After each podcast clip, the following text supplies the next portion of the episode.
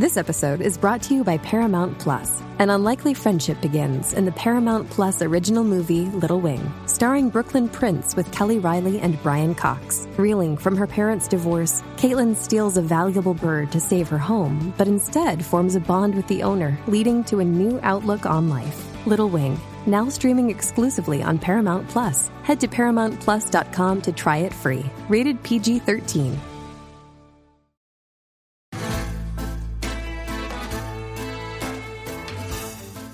Placeres culpables. El programa de fuera de series que nos acerca a todas esas series que no nos atrevemos a reconocer que nos apasionan. Respaldados por Lorena Gil y Marichu Lazábal, ahora cuando te pregunten si ves una serie, ya puedes reconocer cuáles son tus placeres culpables. Hola a todos y bienvenidos una semana más a Placeres Culpables, el programa de fuera de series en el que ya sabéis que os hablamos pues de todo lo que acontece en esas series de televisión en las que intentamos desgranar y desgarrar a veces y dejarlas totalmente locas, las series que nos apetece hablar de ahora o de siempre. Bienvenida Maricho Lazabal, mi compañera de batalla, en la que nunca sabemos de lo que vamos a hablar, pero eh, no pasa nada. ¿Cómo Muy estás? buenas. Hoy en, hoy en día de grabación distinto, pero estoy bien, estoy bien. Y más pronto, pero bien. Sí, sí, lo demás pronto, esto ha sido duro, Marichu, reconócelo para ti. Esto ha Hoy sido además un he de dormido en horquillas de dos horas. Ayer me dolía la cabeza, así que me pasé el día durmiendo y esta noche lo he pagado fuertemente. Lo has, lo has pagado con, con sudor ahí en ese He momento. dormido Fama. Uy, exactamente igual, pero a cada dos horas me iba despertando. Algún día tenemos que traer fama. Qué gran serie. Qué gran serie. Sí, cierto. Por cierto. Por ci- pero hoy no vamos a hablar de eso. Hoy tenemos cosillas por delante, pero antes que nada, como siempre, ¿qué has visto esta semana, Marichu? He vuelto a ver El asesino sin rostro. eh, I'll Be Going in the Dark se llama en, original. Eh, es un true crime de HBO que está muy bien porque han sacado un episodio especial muy bueno esta semana. Así que si os gusta el true crime, os lo recomiendo muchísimo. Es una de esas series además que pone en valor a las víctimas muy bien, que habla muy bien del proceso de investigación. Muy buena, de verdad, muy buena. Eh, estoy viendo Los Simpson, me he cascado casi la sexta temporada entera de Los Simpson porque es con lo que me estoy durmiendo. Eh, me estoy poniendo al día con Mythic Quest y estoy viendo una cosa que se llama Cautivos en Netflix, que básicamente es un documental en donde en cada episodio hay alguien que está cautivo por diferentes motivos. El segundo es un secuestro, pero el primero es un motín carcelario que está muy bien, muy, muy bien. Eso, Es un me, eso me interesa. De esos que ves en las pelis y dices, ¡Uala! Pues vale, eso pasa de verdad. Cautivos. Entonces, en esto cautivos en Netflix. El primero me lo bebí, el segundo me he quedado encalladita porque es un secuestro ordinario, digamos, y entonces, pues, o sea, lo siento, lo siento muchísimo por la señora Por secuestrada. el pero- secuestrado. Pero, tiene menos No gancho. tiene- Es que el primero tenía mucho gancho porque, porque es de estas de. ¿Esto pasa en la vida real? ¿Hasta qué punto? ¿Cómo funciona una negociación con un motín carcelario? Eh, está muy bien, muy bien. Así que, cautivos, el primer episodio os lo recomiendo fuertemente. Y, lo veré, porque a mí este tipo de cosas me va. El amor apache, como digo yo, este tipo de amor apache a mí, a mí me va.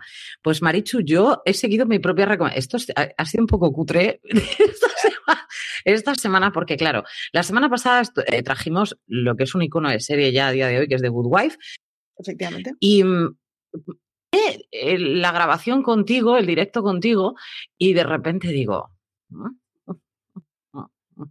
The Good Wife, ¿qué puedo hacer?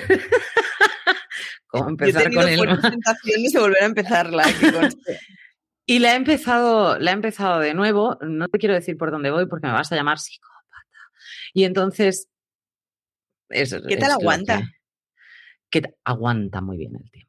Aguanta francamente bien el tiempo. Es un procedimental maravilloso. Em, es un procedimiento. Fíjate, eh, he llegado incluso a pensar eh, los paralelismos que puede tener al hablar eh, en esos diálogos tan, tan rápidos, tan ágiles, en algunos momentos, muy, muy puntuales con las chicas Gilmore, en el sentido de el ser tan, tan rápido y tan ágil a la hora de, de contestar y de argumentar. Entonces, mm, hay algunos de los capítulos que no recordaba y que, sin embargo, para mí han sido una auténtica maravilla volver a verlos. Es decir, pero, ¿en serio cómo no recordaba yo este capítulo? Capítulos que te absolutamente con el corazón en un vilo que dices, no, no puede haber pasado esto. Y uno de ellos, uno de los que, de los que podría destacar es el caso de una chica que ella es inocente y lo dice por activa y por pasiva, pero su madre es la que le dice, hija, por el amor de Dios, es decir, no es lo mismo cinco años que quince. Acaba antes y dices que eres culpable. por el amor de Dios, o sea, coge el, el plea bargain este que tienen y, coge, di que ya está, pasa nada, cinco años, cinco años, sales joven, no, sabemos eh, hasta qué punto maltratar psicológicamente y, y, físicamente, emocionalmente, porque de una cárcel puedes salir totalmente destrozado y tocado eh, y cuando entraste con la cabeza francamente normal. Y, mm, sin embargo, la chiquilla lo, coge y el, juez entra en la habitación, es que me parece brutal. El juez entra es un, es un episodio en el que el jurado está muy activo continuamente y en el que se van viendo cada dos por tres. Pues ahora, tanto es culpable, tanto es inocente, así todo el rato vez votando, votando, votando. Y, mm, y, entonces entra el juez y le dice, bueno, muchísimas gracias, pero hasta aquí hemos llegado a un acuerdo y ya está. Y todos se quedan mirándolo como diciendo, llevamos aquí con la cabeza que nos vamos a volver charamitas y me estás diciendo que ahora paramos y tiran todos los papeles a la papelera y eran todos no culpables. Entonces, claro, vamos a ver. O sea, mi cabeza hizo boom. De, esas cosas que dices, Dios, qué capítulo más bueno, porque le acabas, o sea, le acabas de meter en la cárcel cinco años cuando está. Claro, pero es que muchas veces es jugártela a, lo que va a salir, te la juego o no me la juego. Efectivamente me tiene de Good Wife. Eh, te diría que en un vilo, pero no, Marichu, porque voy por la última temporada. Pero te lo digo así con la boca pequeñita. Voy por la última temporada en el capítulo 19, 18 algo así. Suerte que te ha dado por ver series y no por asesinar viejecitas. ¿eh? Yo lo sé, porque si me diera por asesinar viejecitas no quedaba ni una. O sea, yo es que me dan por estas cosas. Sí, yo soy muy psycho. Cuando empiezo con algo, soy muy, muy psycho. Eso por una parte. Me ha dado tiempo a ver más, aunque te baja mentira. Me ha dado tiempo a, ver, em, a terminar de ver a Yama Killer es, maravilloso. O sea, es un documental. Bueno, son, son eh, bastantes capítulos que podéis ver de distintos asesinos y es una cosa muy, muy loca. Es una cosa loquísima. Y de loquísimos, Loki, que también. Eh, sigo sin saber. me, vi el segundo por lo vimos ayer. ¿Y qué tal? ¿Sigues sin saber? Porque yo sigo sin saber qué hacer con él. No, a mí me está gustando bastante. Eh, pero me está gustando bastante, sí. E intuyo que me estoy enterando de la cuarta parte, claro, que es lo que me pasa a mí con estas series de superhéroes, porque de las películas no recuerdo nada. Pero, pero me está gustando bastante, me está cayendo muy bien el personaje de Loki. Ah, no, es que el personaje de Loki lo quiere seguro, porque además es un, es como, ¿qué decirte? Diría que es un incomprendido, pero no. Realmente es un tío, pues, pues muy envidioso, muy y muy todo lo que tú quieras, pero es que el tío es salado. O sea, es que no le puedes quitar la parte de, salado que tiene. Y el personaje de Owen Wilson, la verdad es que decir, le da un contrapunto bastante bueno al personaje de, Loki. Es decir, no me fío de ti, pero me quiero fiar de ti, pero no me fío de ti, pero me quiero fiar de ti. Así, una y otra y otra y otra vez. Entonces está, eh, le dan muchísimo protagonismo a Owen Wilson. O sea, la serie se podría llamar Loki Owen. O sea, es una cosa un poco loca desde mi punto de vista, pero bueno, que está bien, pero sin pasarse. Y la que he retomado, la retomé anoche, eh, retomé mm, Bosch.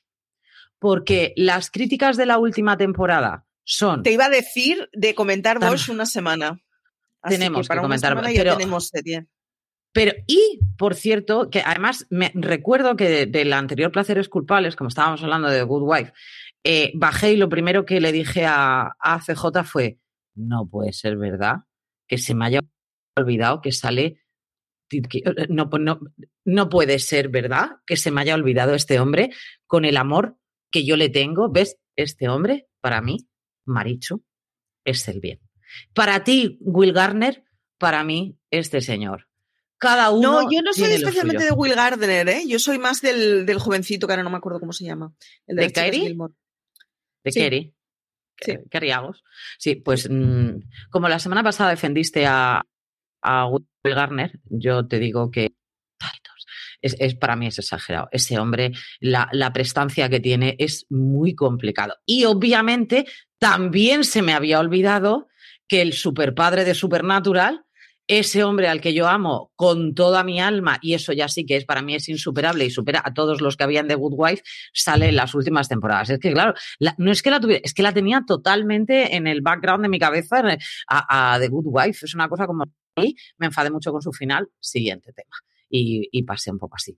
Pero bueno, esto es lo que hemos visto esta semana y lo que hemos eh, leído, traído esta semana es que, vamos a ver, Natalie Imbruglia. Que se ha cascado seis temporadas de Good Wife. Esto lo tendríamos que llevar a noticias.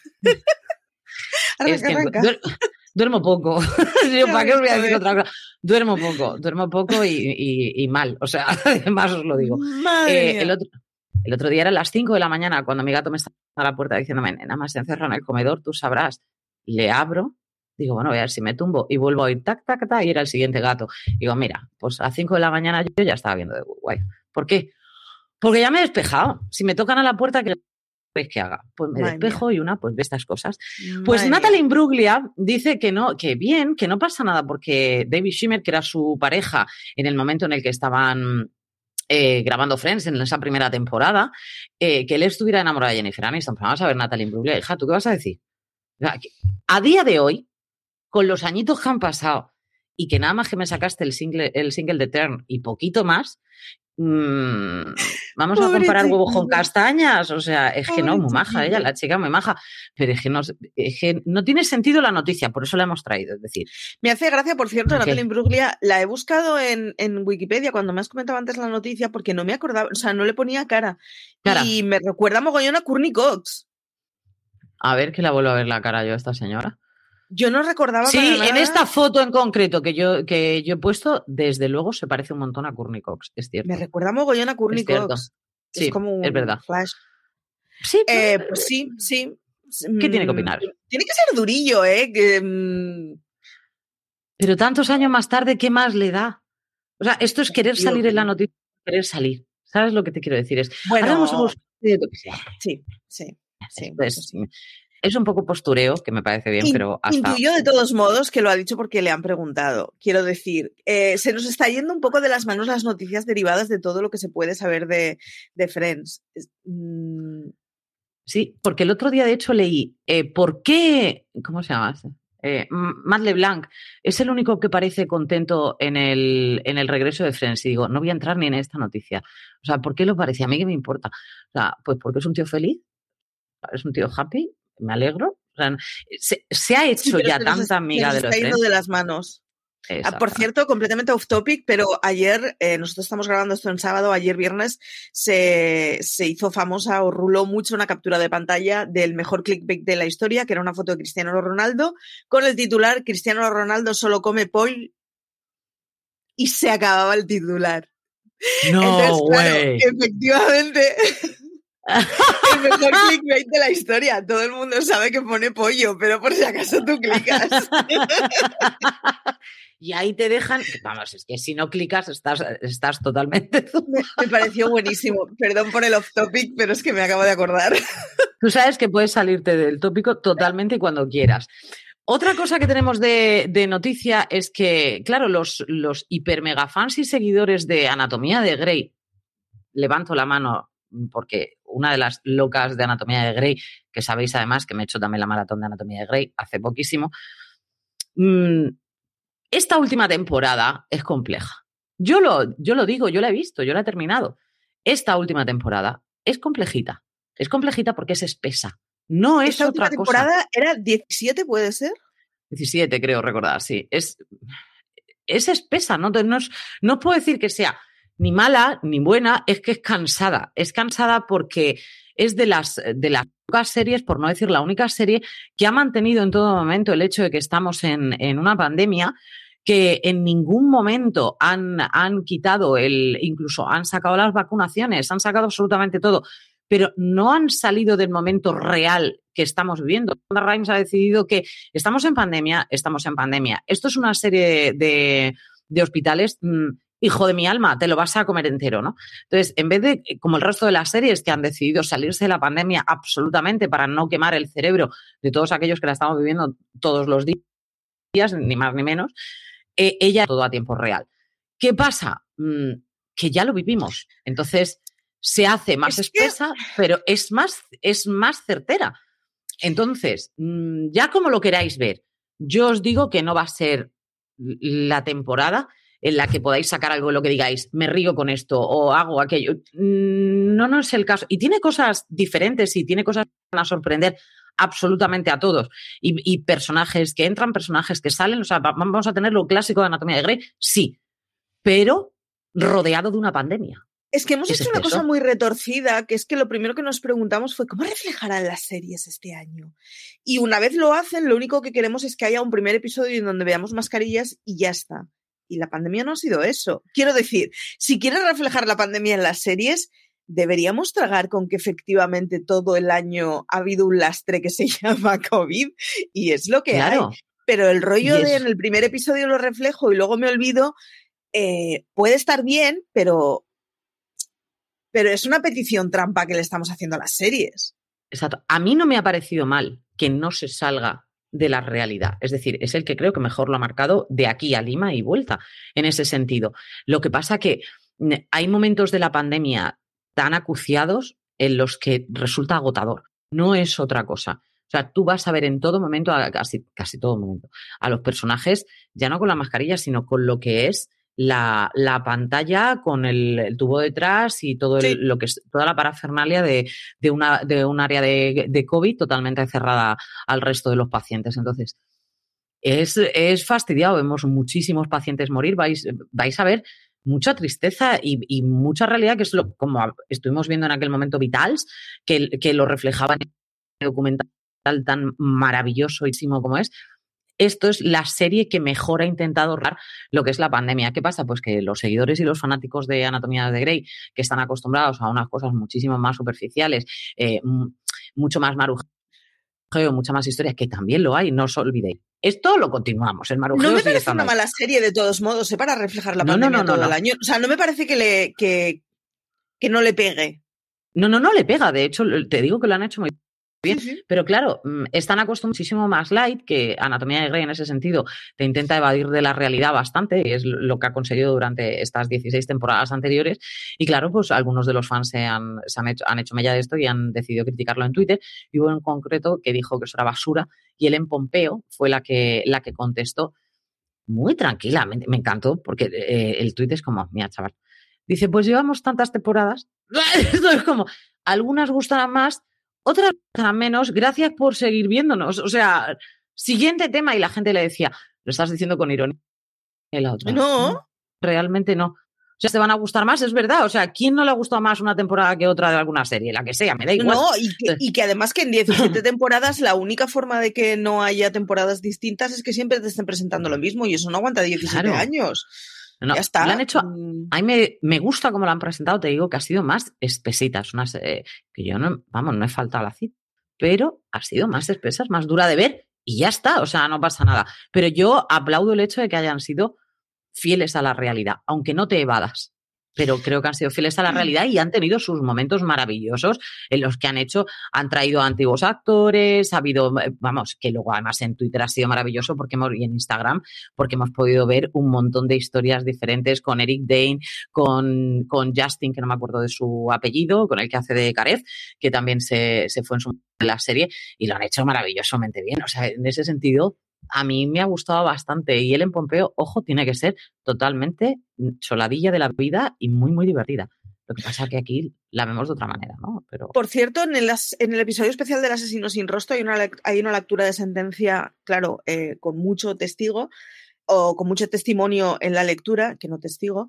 Eh, y entonces se hizo la lectura de sentencia en un gimnasio con gente con pantallas, separados dos metros. Esa imagen podría ser perfectamente de los Juegos del Hambre o de una utopía, o sea, una distopía del semejante. ¿eh? Da un mal rollo increíble.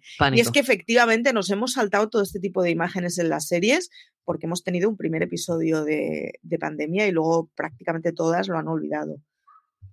Totalmente de acuerdo, pero vamos, en este caso sí que podemos decir que mmm, Anatomía de vamos, hasta el último segundo, también os lo digo, incluso el que familiares a visitarlos y no abrazarlos y decirle dentro de 10 días porque necesito que estés confinado, o sea, de ese rollo. Mm. Me parece que lo han hecho francamente bien. El que la serie que va a venir, me da un poco de miedito esta serie, yo lo digo. Eh, es una película que le tuvimos mucho cariño en su momento, que fue Socios y Sabuesos, que veíamos a un Tom Hanks con un perrete adorable y baboso. Y ahora ese Turner and Hooch vuelve ahora y vuelve con un actor que mm, yo Te decía, Marichu, que lo hemos conocido, yo lo he conocido, el simple hecho de que hizo una serie con John Stamos que yo juraría que duró una temporada, que hacía de hijo de él y por ende John Stamos era abuelo porque este chaval tenía un, una hija. Mm, no sé qué decirte, no lo sé. ¿Le voy a dar una oportunidad? Tampoco lo sé, pero sale un perro, eso sí. Marichu, yo creo que le doy la oportunidad por el perrete. ¿Qué quieres que te Yo la veré por el perrete, pero Aloña tenía una, una, columna al respecto sobre, vale, ya de volver a hacer cosas que ya hemos visto. Y ella hablaba de primos lejanos, pero lo, lo adapto a socios y sabuesos. Chico, buscando más historias, aunque sea entre las fábulas tradicionales, pero ya. me está cansando un poco este tener que reinventar, o sea, redescubrir historias de siempre. No pasa nada porque los chavales vean pelis de los 80 y de los 90. No pasa absolutamente nada. No les sale ningún tipo de erupción, no les da ningún tipo de alergia. Si ya está hecho, ya está hecho. Yo, de hecho, a mis hijas le he puesto películas de los 80 y de los 90 para aburrir y que conste que son de las que más les han gustado y las han vuelto a ver y las han vuelto a ver y las han vuelto a ver porque son algunas de ellas francamente divertidas. Son comedias casi todo muy blancas o historias muy bonitas que realmente pues a, los críos y da exactamente queda igual, incluso a los mayores, nos ponemos a verlas y a rememorarlas y son especialmente bonitas. Entonces, que te fastidien algo que tienes, por eso es una ventana al miedito absoluto de si lo vemos o no. Pero yo sé, Marichu, que la noticia que más te gusta con diferencia es el hecho de que corroboremos que tú siempre has pensado que Padalecki es un llorón. Es Ese Jared Padalecki que lo conocemos de las chicas Gilmore y lo conocemos de Supernatural y que ahora... Llorón? Donde sigue siendo llorón es en general y con mucha frente. Pero este chico ahora, pues claro, va a ver, se habla ya de la precuela de, mm, de Supernatural y he enterado por las redes sociales. Y me llora en las redes sociales, Marichu, de, bueno, mm, Jensen, Jensen, hola Jensen. Me he enterado por las redes sociales, no me habéis dicho nada. No me habéis dicho nada, yo, creo yo Aún que no he superado que Lori me dejara. yo creí que éramos colegas, no sé, a, lo mejor pues, me lo podías haber dicho. Sin embargo, eh, Misha Collins, eh, que es otro de los actores más que, más que conocidos dentro de, Supernatural, eh, él directamente que se entera, coge y suelta por las redes. Yo quiero salir. O sea, me parece mucho más mm, delicioso el hecho y más bravo el hecho que digas, oye, va a haber una... Sí, ¿en serio? Ah. ¿Me puedes apuntar? que lo veo fenomenal y me apetece un montón. Sin embargo, Palecki lo que ha hecho ha sido hacerse la víctima. Entonces, yo solamente he traído esta noticia para corroborar y decir una vez más, Marichu, tenías razón.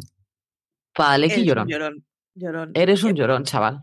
Al pobre chaval a mí no me ha hecho absolutamente nada más que que le hubiera tocado de adolescente un papel de llorón, ¿eh? Quiero dejarlo clarísimo. Lo mío es, es never forget. Eh, yo reconozco que sería más bien como Padalecki. No lo diría en público, pero lo pensaría en privado. Eh, me encantaría tener el desparpajo de decir, ¿cómo? ¿Que vais a hacer algo? Yo me apunto. Ah, pero yo haría un poco de Padalecki. Yo no, ¿ves? Yo ahí, ahí no. Yo soy para estas cosas de, ah, visto, ya está. O sea, no tengo problema, no cuentas conmigo, pues, estupendo. Pero que es que no te voy a contar, o sea, no me vas a contar todo en la vida, somos colegas hasta qué punto. Sí, que tampoco lo ¿sabes? Sí, y cada uno, y en una carrera de actor, cada uno tiene que seguir el camino que tiene que seguir y tomar las decisiones que tenga que tomar, ¿no? Pero es que ha quedado de llorica. Ay, qué lástima. Sí. Y ay, qué lástima. Vamos a hacer un paro, Marichu, para llorar, ¿no? ¿O qué? Rory, hiciste bien. Pena que no se quedará con mi queriagos, pero bueno, en fin, de estas cosas. Hacemos una pausilla y volvemos enseguida. Y volvemos, Marichu. Mm, esto anoche hablábamos, Marichu y yo, además le dije, dile, dile al canario que te está llamando tu novia, porque, porque teníamos que... Yo decía, no sé qué sería sacar y se me ha ido un poco la pinza y em, decidí que Luz de Luna em, marcó un momentazo en, en, aquella época, una Civil Shepard espectacular, divina, que parecía sacada de los años 40 y 50, con ese pelo y esas, esas ondas y esos bucles, una tía hiper femenina. Bruce Willis, que estaba pues eso, apareciendo en, televisión y que justo eh, grabando Luz de Luna es cuando le dieron la jungla de cristal y que de ahí vino también muchísimas de los, muchísima problemática. Pero sobre todo es una serie que me da mucha pena que se quedara marcada por lo que, por lo que pudo haber sido y no fue como aquel que dice, por el hecho de que los protagonistas, mm, como en lo que el viento se llevó y mirar la de años que lleva y estupenda, y todos los años no la ponen, y es, por cierto, una obra de arte, cualquier día la aunque no sea una serie, pero puedo sacar Scarlett, aviso a navegantes, eh, es el hecho de que los protagonistas no se llevan bien. ¿Y qué? ¿Y qué? O sea, ¿es una serie por eso que dejó de marcar? No, señoras y señores. O sea, fue una serie en la que pudimos ver la primera serie, yo creo, o de las primeras series en la que vimos esa tensión sexual no resuelta en, y que nos tenía a todos absolutamente en vilo, que empezaron a sacar esos personajes secundarios divertidos que hacían que la serie ganara peso a medida que iba pasando el, a medida que iban pasando los episodios. En mi casa, y estoy hablando de hace tres días o cosas así, me acuerdo, le escribo a mi hermano y le digo, Jairo, tal, no sé cuántos, ha pasado esto, pim, pam, pum, bocadillo de atún, y rápidamente me, le digo, ¿quieres que hablemos por teléfono o te crees que soy la señorita Topisto? Porque esa mujer escribía a una velocidad impresionante. Y en mi casa se ha quedado de la señorita Topisto porque era un personaje adorabilísimo que, que además amaba a, a Sybil Shepard y a Bruce Willis mm, y ella quería siempre que estuvieran juntos hasta que llegó el que fue luego su, el, el que hacía de novio de ella, que también era un personaje que luego lo hemos visto en un montón de películas y en un montón de series y me, me ha parecido un personaje estupendérrimo. ¿A ti cómo te pilló Luz de Luna? a mí me pilló muy, muy pequeña. Yo de Luz de Luna solo recuerdo la sintonía. Luego de mayor la he vuelto a ver, pero de Luz de Luna solo recuerdo la sintonía y las imágenes que había. Eh, y fíjate, eh, como, o sea, posiblemente la primera vez que Marichu escuchó a Ramón Langa en castellano. claro, claro, claro, claro. claro. vozarrón. Eh, y, y, yo, luego sí que me ha quedado el recuerdo del imaginario cultural, de las referencias de Luz de Luna, pero yo creo que todo el imaginario que tengo es posterior y no de en su momento. Luego lo que sí hice fue cuando, cuando existía eh, el emule, exacto. con un modem de 56K. Con un modem de 56K. que tardaba Grandeza. tres días para un episodio. A ver, y sonando la cosa... wifi de fondo. En mi casa, de hecho, teníamos dos líneas telefónicas porque yo me pasaba todo el día enchufada a internet eh, descargando series todo el puñetero día. O sea, cuando se empezaron a comercializar temporadas, eh, todo mi dinero iba a temporadas de series de televisión. tal sí. cual, o sea, tal cual. Yo no sé cuántas temporadas llegué a comprar. Y, y Luz de Luna es una de esas series que, que, que recordaba, o sea, recordaba su existencia, recordaba haberla visto, o sea, yo sé que la emitían el martes o jueves porque recuerdo haberla visto un día con mi madre, con lo cual tuvo que ser martes o jueves, que eran los días que mi yo madre no juraría que era jueves. Yo juraría que era jueves. O sea, yo tengo el recuerdo ese de estar en el sofá con mis padres, con lo cual yo, yo sé que he visto esa serie, pero el contenido lo que recuerdo es de haberlo visto luego, no sé si de adulta, pero desde luego ya de, de, de mayor. O sea, que en su momento no me quedó, pero claro, es que eh, Luego, habiendo sido una fan absoluta de los procedimentales, además, eh, casi todos los procedimentales que tenemos hoy en día, es la réplica de Luz de Luna. Es un hombre y una mujer en donde hay simpatía, complicidad, un poquito de tensión, acabe como acabe, pero siempre hay un momento en el que hay tensión, siempre hay un momento en que la discusión de la temporada, más que el, el caso, es si ellos van a acabar juntos o no. Y esto es Luz de Luna. O sea, 30 o 40 años después, pero es Luz de Luna, desengañémonos. Y funciona es que hay, muy bien, sigue funcionando es muy, muy bien. Hay que recordar que, que esta serie mmm, nos, nos, da, como si dijéramos, para el resto de las series, como vinieron después. Eh, mucho más atrevida para esa época de lo que nosotros podamos llegar a, a pensar, eh, porque además he visto retazos en, en, en el último capítulo se hace como una especie de resumen de los momentos de luz de luna y era más atrevida de lo que, de lo que nosotros podemos, podemos llegar incluso a, imaginar, ¿no? Y nos vemos a un Bruce Willis y a una Sybil Shepard en la que esa, eh, esa pelea constante que la estamos viendo reflejada en un montón de series, eh, trabajaban en esta agencia de detectives, y además, eh, con, con, la premisa de que él era, pues eso, el macarrilla y ella era la, pija, que parecía que no, que no se entraba de nada, pero mentira todo, y al final él la coge porque, francamente, es una tía muy espabilada y que, y que puede estar a la altura de cualquiera de las circunstancias. Y sobre todo es una tía que puede engañar a cualquiera y los tiene totalmente machacados, ¿no? Entonces, ese momento, ese tira y afloja que ellos dos tienen, es algo que ahora constantemente estamos viendo. Es un procedimental maravillosísimo para recordar y, para traer. A partir de ahí ha habido muchísimas series que han copiado, que han copiado ese formato. Ahora, ese final de, Luz de Luna fue bastante polémico, como hemos tenido finales polémicos, como yo que me estoy tragando de Good Wife, o hemos visto finales de Los Soprano, o para mí uno que me machaca el alma, que es de Shield, ¿no? Es decir, tenemos finales polémicos para aburrir, pero es que no se esperaban que, en Luz de Luna estos dos, esta pareja, que tanto estábamos esperando todas las semanas que, hubiera algo más allá, no terminara junta.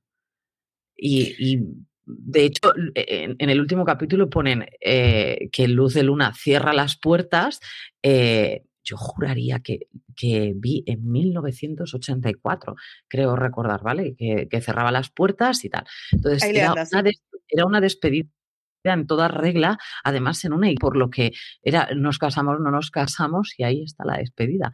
Entonces es te deja, para muchos de, todos los que vieron Luz de Luna en su momento, también tenéis que pensar que no es una época en la que hubiera tantísimas series de televisión, esa, esa cartelera que tenemos ahora y que podemos empezar a mirar y tenemos un mogollón de series en las que dice, no sé si empezar a ver esto, no sé si hacemos, no, querido, o sea, veías esto o la dos, o sea, tampoco era muy complicado, ¿qué te apetece ver?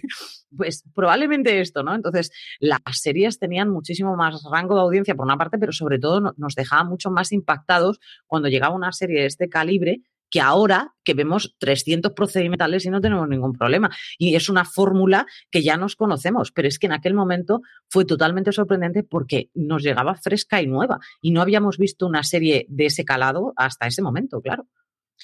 La otra es que en un mundo en donde tenemos 100 canales de televisión, Tú te puedes permitir el lujo de ver escenas de 20 series distintas en, en una semana, en un mes. Sin ningún problema. Y te pueden quedar en la irrelevancia tres cuartas partes de ellas. No recuerdas el título, no recuerdas de qué iba, te importa un huevo, no la sigues.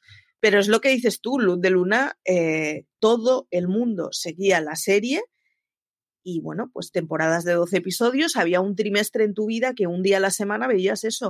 O sea, una de las siete cosas que veías en tu vida era esa, punto. Te gustara o no, digamos. O sea, la alternativa era pagar la tele y leer un libro, pero, pero es lo que hay. Y yo creo que es una cosa que se ha perdido con el tiempo y es que las series dejaban muchísima más huella, sobre todo si son buenas, por supuesto, pero claro, hace que te acuerdes de ellas mucho más que antes. Y una, una, de las cosas es que me cuesta mucho recordar las sintonías de las series de ahora o de muchas de las series de ahora, y sin embargo soy capaz de cantar chicas de hoy en día sin ningún problema. ¿Por qué? Porque claro, es lo que pensaba toda la semana. La serie que me gustó ese año, con lo cual te pasabas toda la semana pensando en eso. Ahora la serie que te gusta los jueves es una distinta a la que te gusta los miércoles. Totalmente. Y además, eh, por aquí nos dicen, eh, Juan Lu nos dice, y al día siguiente se habla del episodio en el instituto. Obviamente, y, y, en, el trabajo, o sea, yo recuerdo de venir mi padre del trabajo y de comentar algunas cosas, es decir, es que se hablaba de eso, claro, se hablaba de eso, porque no teníamos bueno, yo nada más. Yo recuerdo que en mi casa no estaba sintonizada Telecinco en las épocas de las mamachicho, porque mi padre decía que eso era el fin del mundo. En fin, el, el Telecinco de esos años era, eh, era, bueno, contrastaba mucho con televisión española y era una cosa mucho más banal y, además venía con, con, la, con la presentación de lo que había sido en Italia y tal. El caso es que ponían campeones, no sé si a las ocho o a las ocho y media de la noche. Y yo no podía ver campeones. El problema de no poder ver campeones, a ver, a mí campeones nunca me ha gustado demasiado. El fútbol me ha llamado poquísimo. Eso de ver a dos chavales corriendo durante 20 minutos, yo no le entendía la gracia pero es que no te enterabas de nada al día siguiente en el colegio. Correcto. Es que todo lo que se comentaba en clase era el episodio de campeones. Y dices, sí, ahora también hay fiebres de series que ven los chavales y que están completamente obsesionados con ellas. Sí, pero no es lo mismo. No es lo mismo, ni muchísimo menos. Solamente hay que recordar, por ejemplo, Marichu, eh, la bomba que fue, que a ti te pilló más pequeña todavía, a mí me pilló en el instituto, eh, eh, la bomba que fue en aquel momento Cristal yo solamente lo dejo ahí. Es decir, telenovela que llega y que todo el mundo se sabe la canción, pero que todo el mundo a las tres y media estaba viendo Cristal. Y que como tuvieras perdido Cristal, al día siguiente eras carne de cañón. Y eso que yo creo que con Cristal eh, las autonómicas empezaban a tener alguna cosilla de peso, porque yo recuerdo en verano que mi abuela veía Cristal y entonces yo me bajaba a la televisión del Obrador a ver pues lo que hubiera en Euskal Televistas ahora. Ni idea. Yo recuerdo huir de cristal en verano e irme a la televisión que había en la pastelería. La pastelería está cerrada, toda a oscuras, pero yo viendo en la tele lo que hubiera en Euskal Televistas ahora. O sea que sí, sí. Yo te lo digo, Maricho, y pues lo siento mucho por ti porque te perdiste ese momento leónico que después lo pudimos ver en Hannah Montana. Ojo, yo te estoy dando ya muchas pistas de esta mujer que se teñía el pelo y se ponía gafas de delfín. Y yo mm, con eso lo digo todo y ya era otra persona nueva. Grandeza, aplauso para Cristal. O sea, que marcó el antes y el después, igual que los ricos también lloran, marcó el antes y el después de lo que son los culebrones de base, o sea, de primero, de básica, de primaria, vamos, estos te los tienes que saber así y tiene que haber un cura, alguien paralítico y alguien que transforma su vida y que si se cambia el pelo ya no es la misma. Ojo, que eso da muchísima amiga. Y ya, por supuesto, si decimos que Luz de Luna fue un, procedimental maravilloso. Marichu, tú no nos traes un procedimental, pero traes una serie que me estoy dando así, en toda la espalda, por no haber que esta podríamos haberla traído de cabecera, maja. Ah, pues la traemos de cabecera. No digo cuál es, la traemos de cabecera. Pienso otra procedimental en un segundo. Presenta la tuya, presenta la tuya. Porque esa es muy buena para traer y es muy original. Yo ahí lo dejo, clink, clink, clink, clink. Traigo procedimental. Yo, yo he traído eh, lo que podríamos decir que ha sido el hijo ¿vale? vamos a ver lo que hizo Luz de Luna, qué ha pasado después. Ha pasado después que nos vamos a encontrar Castle, que nos vamos a encontrar Bones, que nos vamos a encontrar un montón de procedimientos en el que tenemos un personaje masculino y un personaje femenino en el que van a tener una atracción durante toda la serie.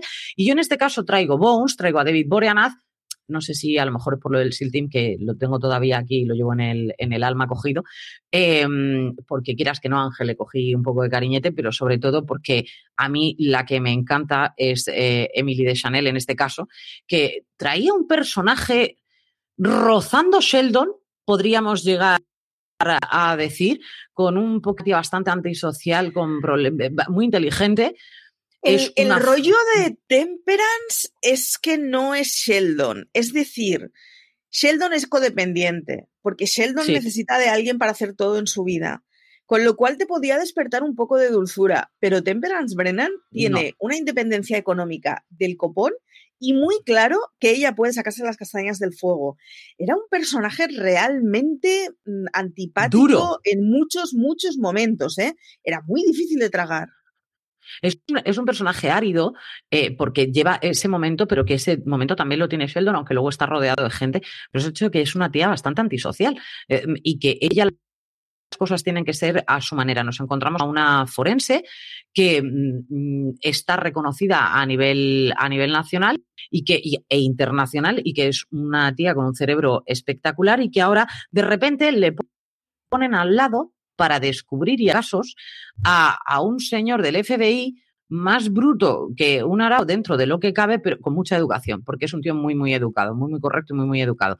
Pero que las cosas claras no me hables en chino y la otra es como, mira, yo, es que yo hablo así. O sea, es que no puedo hacer otra cosa, ¿no? Pero ellos empiezan a tener un, un, lenguaje propio. ¿Qué le pasó a Bones? Bones arrastró durante demasiado tiempo esa tensión entre ellos dos, que consiguió que mucha gente se bajara del carro. Fue primer beso que yo juraría, y estoy tirando de muchísima memoria, Marichu, capítulo 100 o algo así, que ellos por fin se besan y tú dices, más vacilado. O sea, no, puede ser que hayas tardado tantísimas temporadas en, juntar a estos dos, ¿no? Que al final lo juntan y, bien. Mm, el cambio luego que ella da a nivel de personalidad, que lo da y grande, para mí pierda credibilidad el papel que ella tenía hasta ese momento. Entonces, Bones la traigo porque es una serie que la tengo con cariño en mi cabeza, pero que me fue decepcionando a medida que iban pasando las, las temporadas. Luz de Luna, en este caso, es una serie que en mi casa empezamos a comprar en DVD y dejamos de comprar, porque hubo un momento de si es que esta temporada no la voy a querer ver muchas veces, ya no es lo que era antes. Y sí que fue una serie que se desgastó mucho, se desgastó mucho eh, la pareja protagonista y se desgastó mucho toda la historia que tenían de fondo. Acordaros de esa trama en la que el investigador jovencito eh, era abducido, lo digo así, ya está. Y no voy a decir ni número de temporada ni nada, para que los que lo hayáis visto eh, ya sabéis de qué hablo y los que no, no, no os destripe nada. Era muy buena esa trama, muy, muy buena. Había cosas que, desde luego, en Bones, a mí, fíjate, llegó un momento, Marichu, en el que los personajes secundarios eh, me llegaban a gustar más que los principales. Creo que eso es un problema, es un problema dentro de, la serie El Rubio, que no recuerdo cómo se llamaba. A mí era el personaje que más me gustaba de aquí a Lima con, diferencia es uno de los personajes que más, más me gustaba. Su amiga también me gustaba, pero es que, claro, ella, amigos, amigos, este, tengo cariño, pero mm, entonces, por eso el, personaje de Temperance que tú dices es un personaje muy, muy árido muy árido. Entonces, mm, pero al principio mm, como que lo comprendes todo muy bien y le coges cariño enseguida a la serie, pero ah, luego al final lo fueron, fueron fallando. Pero yo creo que es una serie que merecía la pena traer por el simple hecho de hacer esa comparativa con Luz de Luna, en el que vemos una serie que se mantuvo viva hasta el final de, de la temporada. Y luego, sin embargo, Bones fue, pues eso, bajando poquito a poco. ¿Tú cuál traes? Forever. Forever, porque Forever. Forever es una procedimental que tuvo una sola temporada y que no hay suficiente carretera para que yo lo maldiga. Forever em, era una serie. Vista, has caído en cuáles, ¿no? Era una serie muy chula en la que el protagonista básicamente no es que fuera inmortal, sino que una vez que lo matabas renacía y renacía siempre en el río de Nueva York eso me genera una serie de problemas para cosas que tenía su historia antigua. Pero es igual, vamos a, vamos a clavar. Vamos a, Vamos a tragarlo. Oh. Eh, el caso es que básicamente era un tío que había pasado a ser un erudito porque, claro, porque se había dedicado toda su vida pues a estudiar, bueno, a ver, cuando vives un montón de años, aunque seas vago, hay un día que te apetece estudiar. Y claro, un día repetido en la eternidad son muchos días. Entonces el señor era médico, era médico forense, eh, pero estaba muy bien porque la relación que había con la mujer eh, recordaba mucho a la relación de Bones actualizada, porque Forever es una serie de hace 10 años, yo creo, creo, creo no, no, llega. ni a eso. Es del, 2015. Sí, 2014-2015. Mm, y, era una serie en la que había renovado mucho el papel porque ya no necesitábamos eh, un papel tan caricaturesco y con, dos extremos tan opuestos como llevan en Bones, pero funcionaba muy, muy bien. Y hacía una cosa que era muy buena, y es que eh, no escogía entre que la trama tuviera que ser un hombre con una mujer o un hombre con un hombre. Estamos acostumbrados a que los Sherlock Holmes son dos varones, salvo Elementary, y a que, y a que las, series divertidas de pareja en donde hay un poco de tensión son hombre-mujer. Esta serie no escogía. Eh, tenía el protagonista que tenía una mano derecha, que era su hijo, y su hijo era mayor que él, porque su hijo no renacía eternamente. Y que era el Numbers, que yo, a mí es que me parece un actorazo, o sea, me gusta muchísimo. Es espectacular. Y además está muy guay porque eh, se llevaban un buen rollo increíble entre los dos y era una relación de padre e hijo distinta, como, como es normal, porque si tu padre eh, renace eternamente, pues, pues, pues normal. Y la poli con la que tenía, digamos, con la que estaban mano a mano.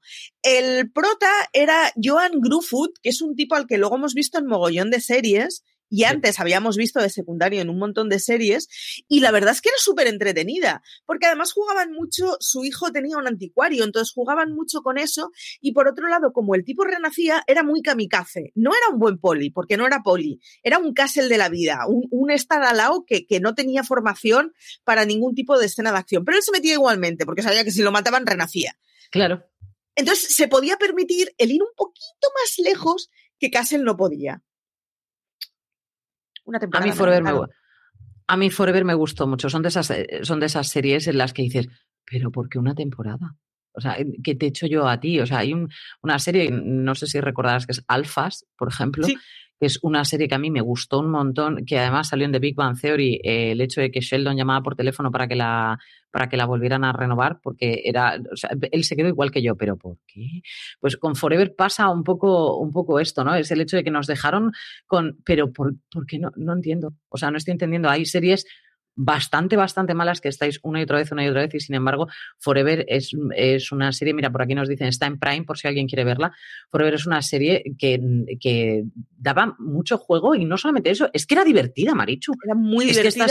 esta, serie era, divertida y no todos los procedimentales lo son, ¿eh? Era muy divertida y además eh, tenía una relación de, de los plotas de géneros opuestos que no era exactamente que hubiera tensión sexual, era que había complicidad desde el primer momento. O sea, era un rollo eh, Mónica Chandler. El rollo ese de si estas dos personas son pareja, van a ser la mejor pareja del universo, pues jugaban con ese rollo. Se llevaban muy bien. Había mucha compenetración y había, pero era muy bonito de ver. Era muy divertida, era bonita, tenía acción, tenía unas imágenes muy chulas de Nueva York, hacían además los saltos temporales porque, claro, él tenía su propia historia y su mochila, y entonces su mochila implicaba que de golpe te hablaban de él en 1700. Y estaba muy... Estaba muy guay, tenía componentes distintas y no funcionó y me parece fatal que no funcionara. A mí me recuerda un poco la serie, es que fíjate, estoy tirando también de memoria, Marichu, ya a veces me haces tirar de una memoria muy loca, que yo creo que había una serie que no es la New Amsterdam que nosotros conocemos ahora, sino otra serie que también se llama New Amsterdam, ¿puede ser? Yo juraría. Pues no lo sé. Mm, pero de memoria, de memoria mi Google me dice que en New Amsterdam solo hay la que conocemos todos de 2018, que podéis ver en Netflix, y que están estrenando ahora la ah. tercera temporada en XN. Yo, si no se llamaba New Amsterdam, se llamaba Amsterdam, pero algo así parecido se llamaba. Y te lo digo yo, y era una serie muy de ese rollo también de. ahora Lorena se nos. Se llamaba New Amsterdam. Se llamaba New Amsterdam. Yo estoy viendo lo mío, Marichu se llamaba New Amsterdam. Es también eh, un, detective en Nueva York y que estaba pues, mortal. Por eso te digo, es, que la serie, además el protagonista, y ahora te voy a dar, en, pero vamos, en todo el huevecillo, porque el protagonista es eh, Lannister. Ya. ¡Hala! Vale. ¿Vale? Y esta serie es de 2008. A mí me gustó muchísimo. CJ no puedo asegurar que más todavía que a mí, porque tenía esa parte de, ciencia ficción que a mí no me triunfa tanto, pero como para mí esto es más de, pues eso, de regreso un poco al, al pasado, no me molesta tanto, ¿vale? No veo ninguna nave espacial, voy bien. Entonces, a mí esta serie me gustó mucho, mucho, mucho. Y efectivamente, el protagonista era Lannister. el hermanito de. El eh, guapísimo. No, lo siguiente, una temporada, ocho episodios tuvo solo, ¿eh? O sea, este es un argumento que por lo que sea no cala, no cala. Y además es muy triste porque luego cuando yo, Forever es de esas series que recuerdo un mogollón de veces y siempre hay alguien que me dice, ay, es verdad, estaba muy guay. O sea, es una serie que la vimos y nos gustó. Eh, nos la rompisteis porque queríais que acabar con nuestro juguete, porque vamos, esto tenía que estar funcionando seguro os llevaste el Scatergory y esto no me ha gustado nada. Pues a mí me pasó lo mismo, o sea, me pasó mucho más con, con New Amsterdam en este caso que con, que con Forever, porque yo esa trama ya la había visto. Entonces, claro, No, me, no me impactó tanto como pudo impactarte el hecho de, ver ese momento en el que él es inmortal y qué tal, y que estuve. En este caso es un policía de Nueva York y está muy, muy bien porque podemos ver ese Nueva York cuando empieza Nueva York a ser Nueva York en aquella época y está muy, muy chula. Pero es que duró muy poquito y luego un protagonista que la verdad que lo clavó. Pero bueno, es lo que, es lo que hay. Y te he descubierto, perdón, hay dos. ¿Te has dado cuenta? Qué fuerte, qué fuerte. Así, en estos placeres culpables, Marichu, nos vamos pidiendo, pidiendo como siempre el botón de plata. Obviamente. Efectivamente. Eh, ¿Qué tenemos que hacer para tener el botón de plata? Eh, suscribirnos en YouTube esto es así, necesitamos tener 100.000 seguidores y eh, ya, pues el botón de plata será nuestro y lo podremos eh, poner en, alguna pared. Eh, nada, deciros que como siempre que nos podéis ver en todas las redes sociales como fuera de series.com, que nos podéis ver en las distintas plataformas de podcast eh, en donde ahora tenemos seis programas semanales, habrá que ver, porque en algún momento tendremos que tomarnos vacaciones, aunque sea un poco, pero en algún momento, de alguna forma, ya veremos. Eh, que de todos modos, de donde no nos tomaremos vacaciones segurísimo es en la web, en fuera de series.com, en donde todos los días tenéis artículos, críticas y noticias a cascoporro. Así que, nos leáis, nos sigáis y nos acoséis por la calle. Bueno, esto último no, pero todo lo demás. no os acoséis por la calle, nos pidáis autógrafos a los clásicos populares. Salvo esto último, no nos enviéis eh, cajas con muñequitas, o sea, con cabezas de muñequitas y estas cosas, ¿eh? Pero como esto, todo lo demás. No quiero levantarme y ver una cabeza de caballo encima de la cama. Bien, te veo bien, Marichu. Es que esta chiquita me ve demasiado true crime y al Ese es mi límite en las relaciones humanas. Ese es... El otro día, por cierto, la, la, noche de San Juan quedé a cenar con mi mejor amiga y nuestras dos parejas, que se conocen, pero no tienen mogollón de confianza. Y estaban flipando porque hubo un momento, mi mejor amiga le gustan tanto las series truculentas como a mí, en donde le recomendé, no recuerdo qué serie, porque había mucho muerto y acabamos determinando que por encima de 15 es suficientes muertos para un true crime. Y estaban los dos novios en plan, ¿what? ¿Qué está pasando? ¿Qué quién? Y es que efectivamente, y es que me encontré con la horma de mi zapato y ahí que estábamos, uy, uy, uy. Por lo que pasa es que este solo mató a cinco, ¿eh? Pero, en fin. Eso. Cobarde. pues a mí me parece muy bien estas conversaciones, Marichu. ¿Yo qué quieres que te diga? Yo saludo a tu amiga. Salúdala, ¿cómo se llama? Lía. Lía. Y seguro que no me escucha la muy perra, porque esto es así. Ah, claro, obviamente, pero no pasa absolutamente nada. Pero tú luego le dices, yo que tú vería el de esta semana porque algo va hablamos de muertos. al final. Eh, exactamente. Un, vamos, un besazo enorme desde aquí. Gracias por mantener a Marichu a raya solamente con 15 muertos, porque yo creo que en este caso podría avanzar un poco más, igual que yo viendo series así a destajo y no matando a ancianitas, como me dice Marichu, que podría ser una cosa un poquito peligrosa. Perfecto. Queridos míos, como se, me, me dicen por aquí, los psicópatas por debajo de 5 no son. Es correcto, Juan Luis, los psicópatas por debajo de 5, eso, eso es comidilla. Eso Algo así fue nuestra nada. conclusión en San Juan. Queridos míos, muchísimas gracias como siempre por acompañarnos. Hoy estamos en un día diferente, pero incluso por aquí nos estáis acompañando, así que para nosotros, como siempre, es un placer culpable estar con vosotros. Hasta la semana que viene.